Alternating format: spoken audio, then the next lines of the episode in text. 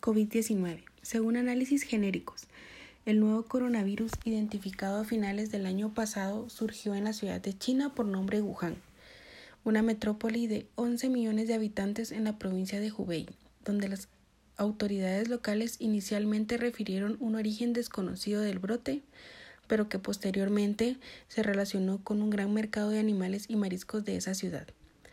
Aunque los datos científicos conocidos indican que podría tratarse del murciélago, no se conoce por completo la fuente de la infección ni cómo se produjo su salto a los humanos.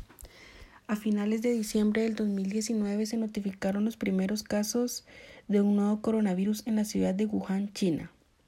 Desde entonces, el goteo de nuevos infectados por el virus que provoca el COVID-19 ha sido continuo y su transmisión de persona a persona se ha acelerado a lo largo del mundo, llenando una gran cantidad de la población mundial infectada y asimismo sumando una gran cantidad de fallecidos a causa de dicha enfermedad. Como en otros virus que causan neumonía, cuando se transmiten en humanos, el contagio se produce generalmente por vía respiratoria, a través de las gotitas respiratorias que las personas producen cuando tosen, estornudan o hablan.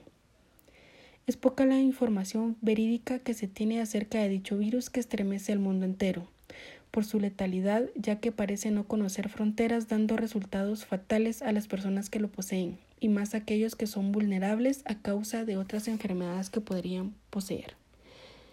En Guatemala, el primer caso de la pandemia de enfermedad por coronavirus fue anunciado oficialmente el 13 de marzo del 2020 a causa de un ciudadano que provenía del norte de Italia, dicho país ya presentaba una gran cantidad masiva de infectados.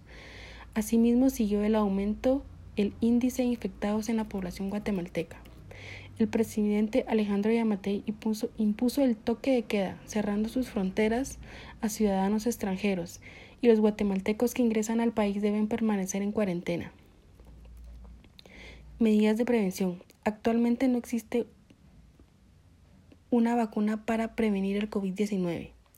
En mi opinión, es una pandemia que dependerá mucho de nuestra inteligencia y nuestra capacidad humana de poder percibir las instrucciones de todas aquellas personas que están luchando por encontrarle una cura a este virus que está atemorizando a la humanidad.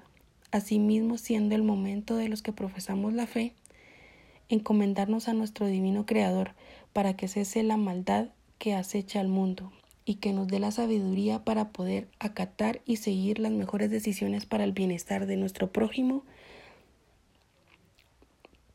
Así que por ti, por tu familia y por Guatemala, quédate en casa.